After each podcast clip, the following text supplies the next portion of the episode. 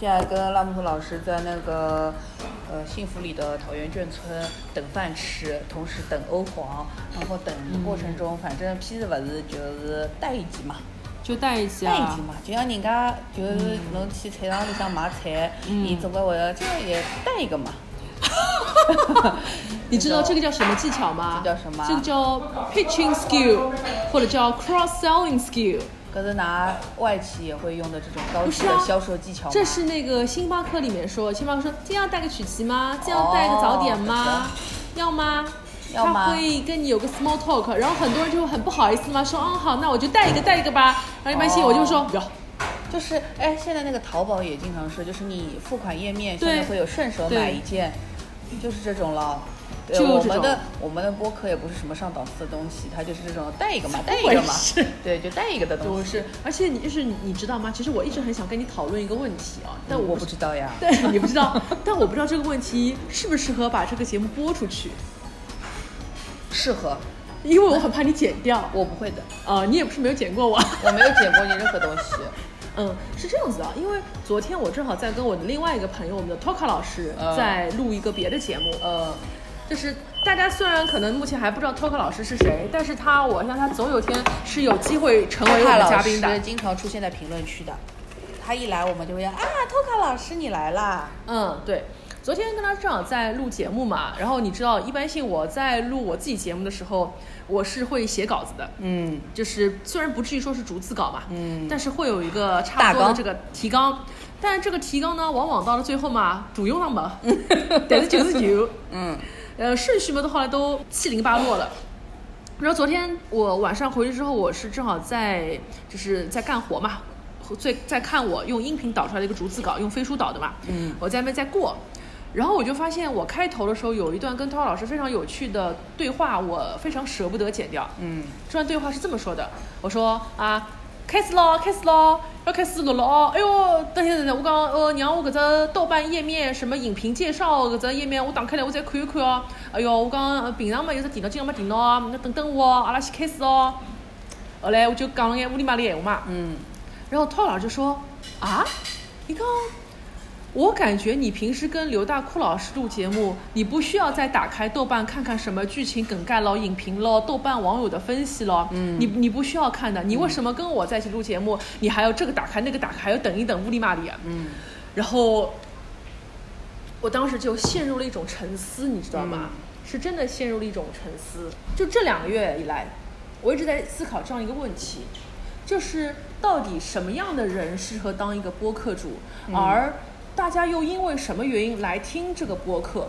播客让人觉得好听的最关键的要素到底是什么？我昨天忽然之间因为这个对话产生了这种问题。吓死我，还以为你因为这个对话就想通了。没有呀，我没有想通什么事情啊，所以我今天正好我一边在吃金鱼小馄饨，啊，你也可以撩几个。嗯，我一边就是想问问看你，你觉得一个播客最关键的三个元素到底是什么？为什么就是三个元素啊？哦，因为麦肯锡说三是最稳定的结构，一二三容易让人记住，因为讲多别人也记不住。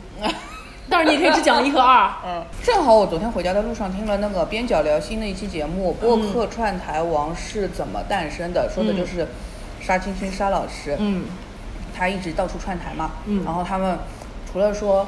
嗯，那个自己做播客的经历啊，什么之这些之外，还推荐了一些其他的他们平时在听的一些播客。然后里面郑世亮有说，嗯，就是我觉得他们都还是对音质的要求还算是挺高的，他们都希望就是你录的更好一点，或者嗯呃，他推荐的一有一个播客里面，他说他觉得主播们内容很好，可是中间那种停顿啊之类的时间会太长，就是说明明白人家没怎么剪嘛。气口还在。他都不是，我估计都不是气口了，它就是特别的停顿是时间长，但是它没有去修剪掉。但是我觉得这个反正就是大家我们要交换着吃吗？你随便你啊，就是我觉得这种是属于技术硬件上的条件，嗯但是这些条件其实对我来说都是不重要的。嗯我最就是所以就是经常呃，反正我们也一直被人骂的，就是说那个音质不好啊，外面呃声音太嘈杂啦，听不清楚啊，什么什么的。你被被骂，我也不会为因为你骂我，我就去改善这件事情，因为这件事情对我来说实际上是不重要的。嗯，我只是觉得说又想要，嗯，说的内容要表达的东西，这些东西说清楚了就可以了。然后说真的，我不觉得我做播客是为了别人做，到底还是在为自己做，我自己开心就行了。当然，有的人会觉得说，那你这样子一点不尊重你的听众，那我现在没有余力能去尊重到呀。你们这些听众先把我就是就是该打赏的打赏，该干嘛的干嘛的，就是你你给我钱，我去升级设备，那我就来尊重你。如果说你现在也不给我钱，那我现在还纯粹在一个我自娱自乐的阶段，嗯就是你不能对我要求太高。嗯，没错的。所以我们现在可以达到的第一个点是，大众有些人会认为声音质量很重要。嗯我们也可以说它是有前期的可能设备采购的一些成本，还包括你嗯后期制作要花的一些心血在里面。嗯然后，但是大库和我都是认为，可能内容本身是比较更重要。重要的，但是众口难调嘛。嗯包括你和你的朋友，你在同一个圈子里面的一些同行业的，我们说友台或者竞争对手也好，嗯每个人对这个事情看法是不一样的。就好像我跟我曾经的搭档，嗯也不提他的名字啊，嗯他不是说他不好，嗯他是一个对于声音质量要求非常非常严格的人。嗯就比如说曾经有一次，那天我可能是忘了带耳机回家，嗯然后呢，我也没有用我当时嗯我最喜欢的那个华为手机来录。呃大家知道吗？我所有节目都是用华为手机录出来的，我没有采购过任何的设备。嗯后来那天我没办法，我只能用那种就是腾讯会议内录那种方式来录嘛。那腾讯会议内录录出来，其实说声音是不太好听，是有点闷闷的感觉。对的。然后后来那次我的搭档非常生气，他给我撂了一句很狠的话，他说：“如果下一次你的声音质量还是像今天腾讯录出的这种闷闷的质量的话，嗯一刚，你的节目我以后不会再剪了，你也不要跟我合作了。”嗯是一句带有情绪的狠话。嗯当然我听到是有一种蛮伤心的感觉。嗯为什么呢？因为我对于播客的理解跟大库有点像。如果说今天我们说你的野心要配上你的实力，我认为在野心和实力之前有个很重要的东西，叫有趣，或者说叫自娱自乐。嗯我是不是把自己想说的东西说干净了？嗯想要表达东西表达干净了，让大家觉得我作为一个个人品牌方，你是愿意来听的。那么至于我的声音质量，我以前以后是不是有钱买个更贵、更高贵的话筒，那是以后的事情，对吗？反正目前来说，我真的没有钱，就花个两三千块钱去买一个收音质量很好的麦，这件事情对我来说不现实。就是嗯我也不是靠嗯播客盈利，然后我自己现在工作也没着落，我还是一个无业游民，我哪来的闲钱去买一个两三千块的话筒呢？嗯就是，嗯，更何况这件事情对我来说，它的优先级不在前面。是的，我觉得这其实也是一个，嗯，人的一个多样性，人价值观的一个多样性，因为可能在不同的年岁或者我们不同的一种生存、生活的工作状态当中，我们每个人对于金钱支出的一个比例，我们看重嗯。是不一样的。呃，就好像我可以去纽约大都会门口吃一个热狗，嗯。那你可以说你很穷啊，你怎么样？但是我这件事情上，我就是会只想花一点五元美金去吃个热狗，但是像电影节，我可能就是会为了我喜欢的电影，我去付出代价去看，哪怕这个东西在网上是有资源的。嗯对，其实就是你自己的价值观去不要。但我们不是说谁对谁不对啊。如果嗯你有这个经济能力，你已经跨越到了另外一个阶层，或者你本来就对声音有痴迷的，你去花钱买这个话筒，我们觉得你也非常的好。对。但是可能我们现在就不是很在乎这个东西。包括租就是录音棚是吧录音棚就是有几十块钱、几百块钱一小时的，对我来说就是，反正我没有任何东西可以来 cover 我这个成本的，那我现在就暂时没去做这个事情呗。嗯，对。然后昨天跟汤浩老师录节目的时候，我们中场休息嘛，嗯他问了我个问题，嗯他说：“哎，我最近听《凡人诸君》里面的有一期，就是我觉得音质很干净，你们没有吃东西。我在想他说的那期是不是我们第一次在那个影溪茶馆录的那一期，就是在介绍一些我们的片单之类的那一期。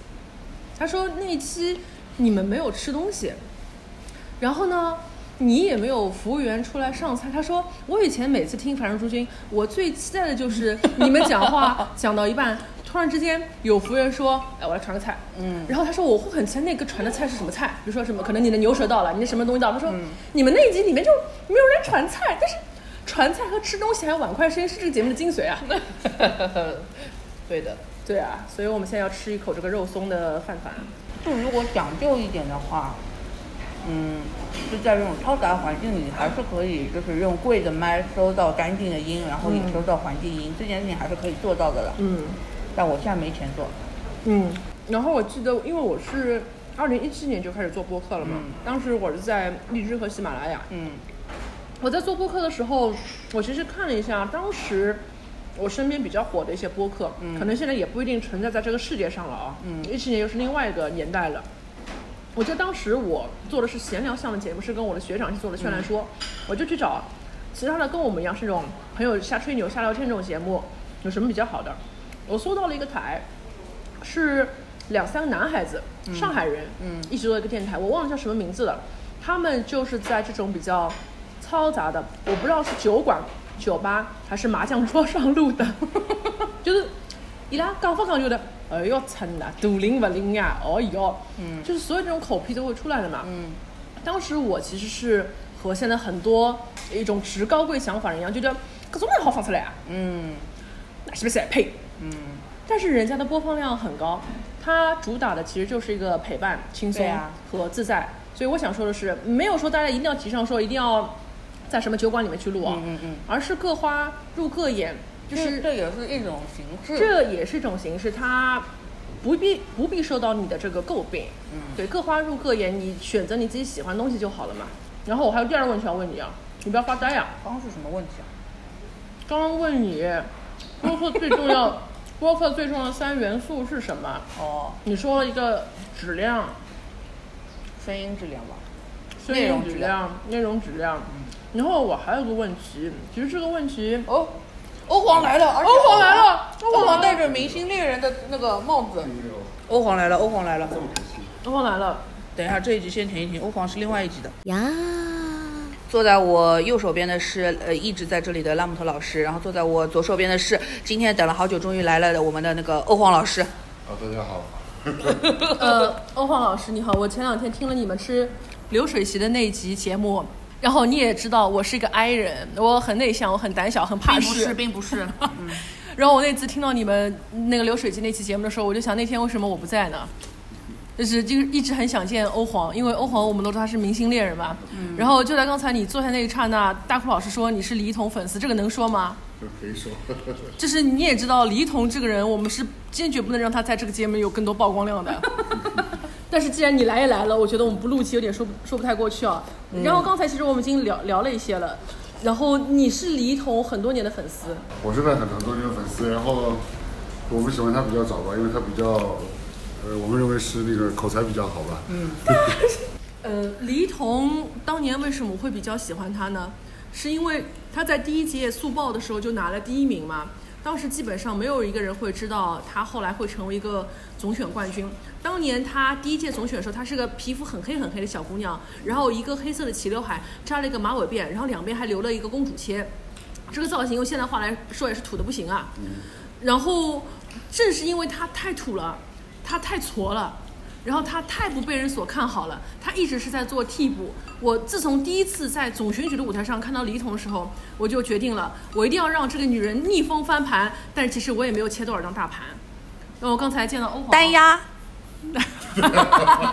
翻盘大盘，刚才见到欧皇，那你推孙瑞能说吧？我推孙瑞可以说，这没问题。你是为什么会推孙瑞呀、也没有，单纯的比较喜欢吧孙瑞吧，因为我推孙瑞的时候都没有什么人推他的吧。嗯。然后那时候还不流行做直拍，但是我我其实有很多他的直拍视频，就是只拍他一个的那种直拍视频。你也是嘉兴路老基友的。呃，对，就是包括嘉兴路是拍不了，只有那个就是梅奔，梅梅奔啊那些在户外的时候嗯专门拍他的嘛，所以对他印象还比较深刻，而且他的对应也比较好嘛，比较喜欢。就像你前面说李一桐，李一桐为什么让我们印象深刻？是因为他跳舞永远跟不上节奏的，永远是在划水的，你很容易在这个队伍里面看到他。但是最主要是还是口才比较有意思了，所以说我对我们来说，我们会觉得比较喜欢他。嗯然后这二次元因素吧。嗯，你不是说他在问的是你为什么喜欢孙瑞呀？难道又搞到李一桐起来了不？是啊。你忘不了哦，对对对对对，因为因为毕竟我合影的第一个人是李一桐。嗯，但是我觉得你说你喜欢孙瑞也是一件很 make sense 的事情，因为我其实后来你知道吗？